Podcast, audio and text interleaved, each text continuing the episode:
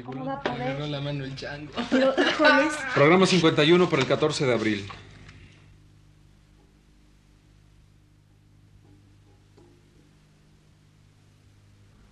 Radio Universidad presenta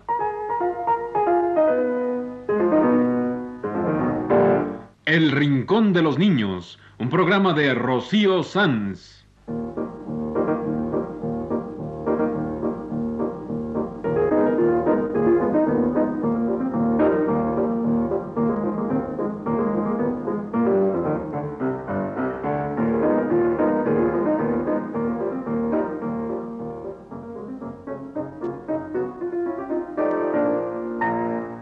Las semanas, a esta misma hora, los esperamos aquí con cuentos e historias verdaderas, con música y versos, con fábulas, noticias y leyendas para ustedes en el Rincón de los Niños.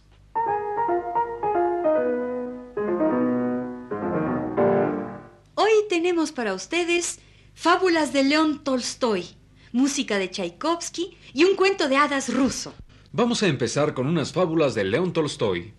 Tolstoy fue un gran escritor ruso. Escribió muchas novelas, entre ellas la más famosa, La Guerra y la Paz. La guerra y la paz. De esa novela hicieron una ópera y también una película. Y salen las batallas y los generales rusos y Napoleón Bonaparte. Sí, pero en este rincón no nos gustan las batallas. Aquí solo nos gustan las batallas fantásticas, como la de Don Quijote contra los molinos de viento, o la batalla de Cascanueces contra el rey de los ratones. Además, Tolstoy no solo escribió La guerra y la paz, escribió otras muchas cosas. Tolstoy tiene un libro precioso que se llama Recuerdos de infancia, adolescencia y juventud.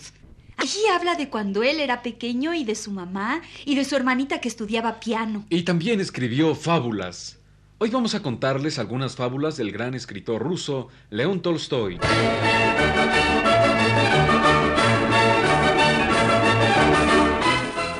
Para ustedes, Los dos hermanos. Una fábula de León Tolstoy.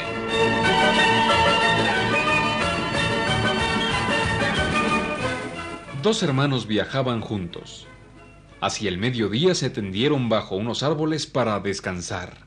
Cuando despertaron, vieron cerca de ellos una piedra en la que se leía esta inscripción. Quien encuentre esta piedra, camine por el bosque hacia el oriente. Encontrará un río y deberá atravesarlo. En la otra orilla verá una osa con sus ositos. Deberá coger los ositos y subir a la montaña sin volverse.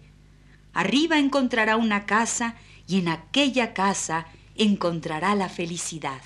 Dijo entonces el hermano menor, Vamos juntos, caminemos por el bosque hacia el oriente. Quizá podamos atravesar el río y coger a los ositos. Subiremos la montaña sin volvernos y arriba, en la casa, encontraremos la felicidad. Pero el hermano mayor replicó, Yo no iré en busca de los ositos, ni te aconsejo que vayas tú. En primer lugar, no sabemos de dónde procede esta inscripción en la piedra.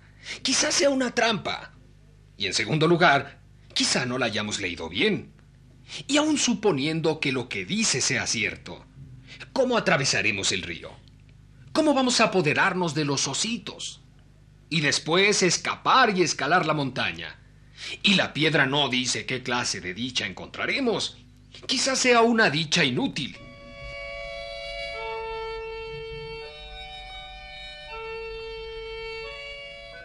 Pero el hermano menor insistió en ir. Partió hacia el oriente y el hermano mayor no quiso seguirle.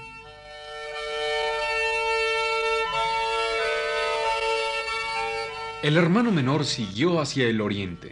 Encontró un río y lo atravesó. Al otro lado del río vio una osa que dormía con sus ositos. Los tomó y echó a correr sin detenerse hasta la montaña. Subió la montaña y arriba vio una multitud de personas que lo esperaba. La multitud le salió al encuentro y lo llevaron a un palacio y lo proclamaron zar.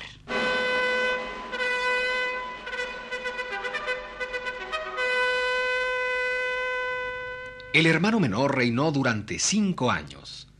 Al sexto año, otro soberano más fuerte que él lo destronó, conquistó la ciudad y lo expulsó de ahí. Entonces el hermano menor volvió a andar por los caminos, Y así llegó a casa de su hermano mayor, el que no había querido seguirlo.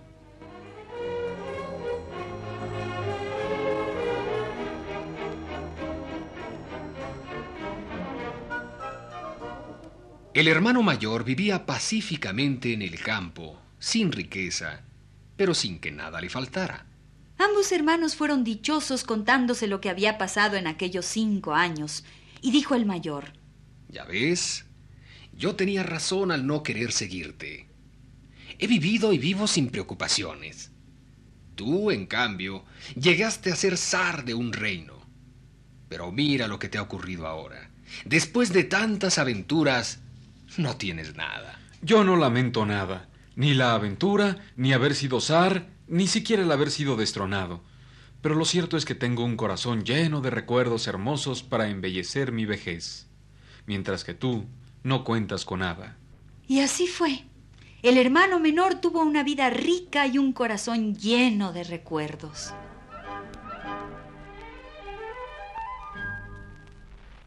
Así nos contó León Tolstoy la fábula de los dos hermanos. A mí me gustaba el menor por valiente. Pues a mí el mayor por prudente. Ah, pero ese se quedó en su casa y no tuvo aventuras y no tuvo una vida rica ni recuerdos bonitos. Sí, pero al otro lo destronaron. Ya, Ay, ya, pero- ya, ya, ya.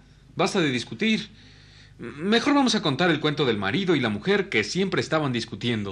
Con Sí, ustedes. sí. El cuento de que discutían a ver quién hacía el trabajo más pesado. Es un cuento de un mujik. ¿Qué es un mujik? Ah, pues un mujik es un campesino ruso de los tiempos de antes. Y este es un cuento de una pareja de campesinos rusos, un mujik y su mujer, que discutían sobre quién hacía el trabajo más difícil. Para ustedes, una fábula de León Tolstoy. El papel más difícil.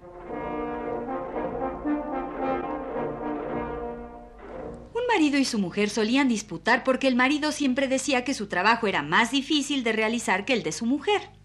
El trabajo de las mujeres es muy fácil. Las mujeres no sirven para nada. No sirven para los trabajos difíciles. Trabajo difícil, el mío. Hasta que un día, marido y mujer decidieron cambiar de ocupaciones. La mujer se fue al campo y el marido se quedó en casa. Me voy pues al campo a hacer tu trabajo. Tú harás el mío aquí en la casa. Fíjate bien, que los corderos y las vacas salgan a su hora. Da de comer a los pollos y cuida que no se extravíen. Prepara la comida, trabaja la masa y bate la mantequilla. Ah, y no te olvides de amontonar el grano. Y la mujer se marchó al campo.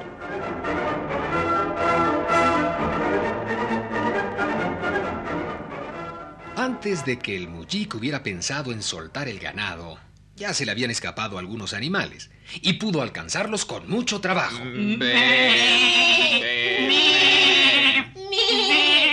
Volvió a la casa y entonces se le ocurrió una idea. Para que las aves de rapiña no se llevaran los pollos, amarró los pollos unos con otros con una cuerda y ató la cuerda a la pata de la gallina. El mushik se había fijado que su mujer preparaba la masa al mismo tiempo que amontonaba el grano y quiso hacer como ella. Se puso por turnos a hacer la masa y a amontonar el grano. También tenía que batir la mantequilla y entonces pensó, Me voy a amarrar el barrilito de crema a la cintura. Así podré ir batiendo la mantequilla. Y así lo hizo. Y apenas había empezado su triple faena cuando oyó un gran escándalo.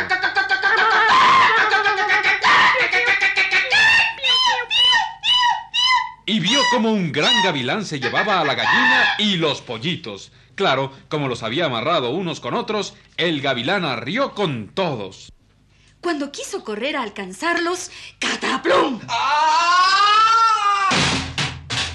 Se tropezó y cayó y el barrilito que traía atado a la cintura se le hizo mil pedazos. Y mientras se levantaba y trataba de recoger la crema, un puerco se metió a la casa y se comió el grano. Y otro puerco se comió la masa. Y así pasó el día.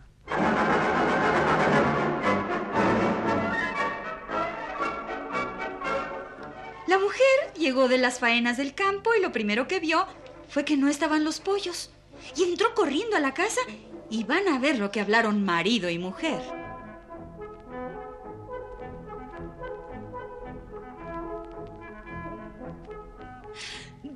Están los pollitos y la gallina? Se los llevó el gavilán. Yo los había atado a la gallina para que no se perdieran. Y vino un gavilán muy grande y se los cargó todos. ¿Batiste la mantequilla? No. Corriendo por el patio me tropecé y el barril se rompió. Y se tiró toda la crema. ¿Y, y qué significa toda esta masa tirada? Los malditos puercos. Mientras estaba en el patio se metieron en la casa. Un puerco se comió la masa y el otro el grano. Bueno. ¿Y la comida? ¿Preparaste la comida? La... la comida. Se me olvidó la comida. Ah, qué bien has hecho las cosas, ¿verdad? Yo, en cambio, limpié y labré el campo. Trabajé tanto como tú trabajas cada día. Dejé el campo listo y llegué a buena hora. Es que... Es que en el campo solo hay que hacer una cosa, mientras que aquí en la casa es un lío. Todo hay que hacerlo al mismo tiempo. Cuidar los pollitos, batir la crema, hacer la comida, amontonar el grano. No entiendo nada. Pues yo sí me entiendo con todas esas cosas. Ya no discutamos. Pero no vuelvas a decir que las mujeres no servimos para nada. Esta fue una fábula de León Tolstoy, el gran escritor ruso. A mí me encanta leer cosas de los autores rusos, de Tolstoy, de Pushkin, de Gogol. Nikolai Gogol tiene un libro muy bonito. Se llama Taras Bulba y es de aventuras. Cuenta de los tártaros que eran tan buenos jinetes. Y también son lindos los cuentos de hadas rusos. Ya sé, ya que estamos hablando de rusos, vamos a poner la danza rusa del cascanueces de Tchaikovsky. Para ustedes, la alegre danza rusa de Tchaikovsky.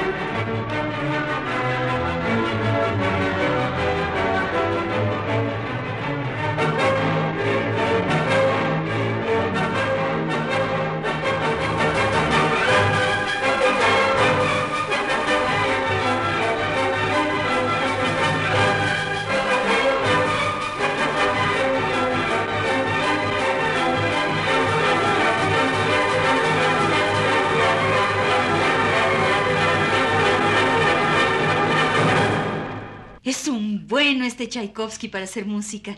A mí me encanta el ballet El Cascanueces, que es con música de él. Y a mí me encanta La Bella Durmiente. Es el cuento de Perrol de la Bella Durmiente del Bosque. Y Tchaikovsky compuso un ballet precioso. Y también El lago de los cisnes. Ese es el ballet más famoso de Tchaikovsky. Y también hizo Tchaikovsky otras músicas, sinfonías, óperas. Pero a mí lo que me encanta es el cascanueces. Y de todo el ballet lo que más me gusta es la danza del hada del azúcar. Es música como de azúcar, con campanitas, toda finita. Para ustedes la danza del hada del azúcar de Tchaikovsky.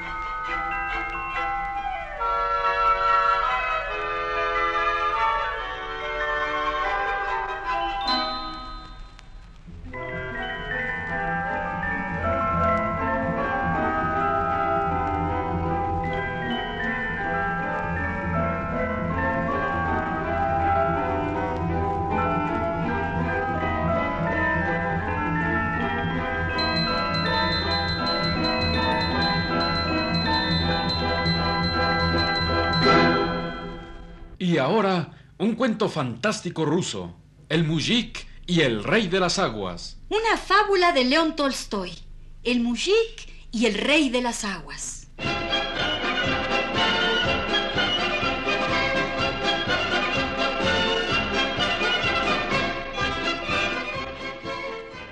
Había una vez un mujik, un campesino ruso que dejó caer su hacha en el río, y muy triste se puso a llorar. Y del río fue saliendo el rey de las aguas. Le presentó al mushik un hacha de oro y le preguntó. ¿Es la tuya? No, no es la mía. Entonces el rey de las aguas le presentó al mushik un hacha de plata. ¿Es la tuya? No, tampoco es la mía. Entonces el rey de las aguas le trajo al mushik su hacha de hierro. E- esa, esa es la mía. Entonces el rey de las aguas le regaló al mushik las tres hachas como recompensa por haber dicho la verdad. Y el mushik se fue a su casa con las tres hachas, la suya propia, una de plata y una de oro.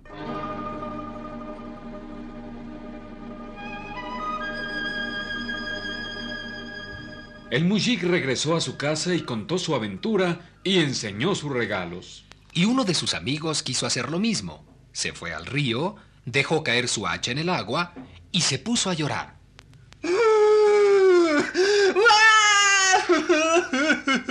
Y apareció el rey de las aguas en todo su esplendor y le presentó al mushik un hacha de oro brillante, reluciente. ¿Es la tuya? Y el mushik, lleno de gozo, respondió. Sí, sí, esa es la mía. Y entonces el rey de las aguas desapareció en el río y no le dio al mushik ni el hacha de oro, ni la de plata, ni la suya propia, por mentiroso. Y ahora vamos a contarles cómo era León Tolstoy, el que escribió las fábulas que hoy les contamos. Más bien que nos cuente él mismo cómo era de chiquito, porque hay un libro muy bonito que se llama Recuerdos de Infancia de León Tolstoy. Y allí nos cuenta de su casa, de sus papás, de su maestro y de sus lecciones. ¿Cómo se aburría con sus lecciones de alemán León Tolstoy cuando era chiquito? Vamos a contarles de cuando tomaba sus lecciones.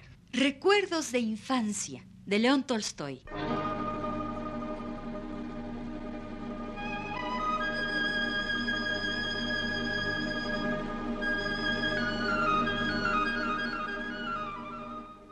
En medio de la habitación donde yo tomaba mis lecciones, había una mesa cubierta con un hule negro cuyos agujeros dejaban ver los bordes acuchillados por el cortaplumas. En torno a la mesa había algunos taburetes de madera sin pintar, pulidos por el largo uso. Había una pared de la habitación con tres ventanas. Por la ventana de la derecha se vislumbraba un ángulo de la terraza. Allí en la terraza iban a sentarse las personas mayores antes de la comida. Cuando mi maestro Carlos Ivanovich me corregía el dictado, yo miraba por aquella ventana. Divisaba los negros cabellos de mi mamá, luego una espalda, y llegaba hasta mí el confuso rumor de voces y de risas. Yo me sentía disgustado por no estar allí abajo, en la terraza, y pensaba, Cuando yo sea grande no tomaré más lecciones. En lugar de aprender diálogos alemanes, pasaré mi tiempo en estar con los seres que amo.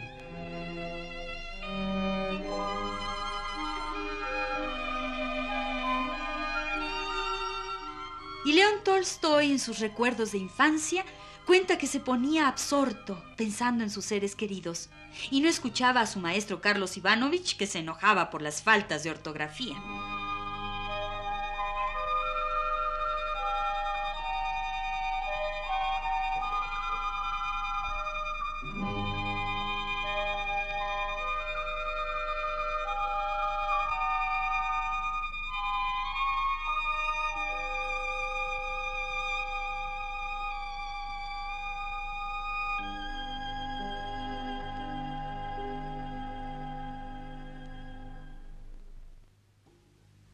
Este ha sido El Rincón de los Niños. Un programa de Rocío Sanz.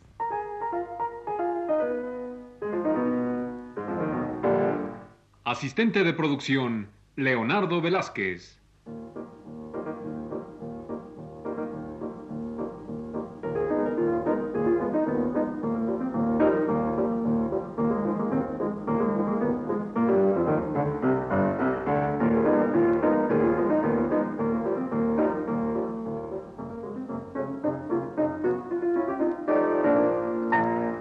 Participantes en este programa les damos las gracias por su atención y los invitamos a estar con nosotros todas las semanas a esta misma hora. Realización técnica, Manuel Garro y Juan Carlos Tejeda. Voces de Luis Heredia Ana Ofelia Murguía y Germán Palomares Oviedo.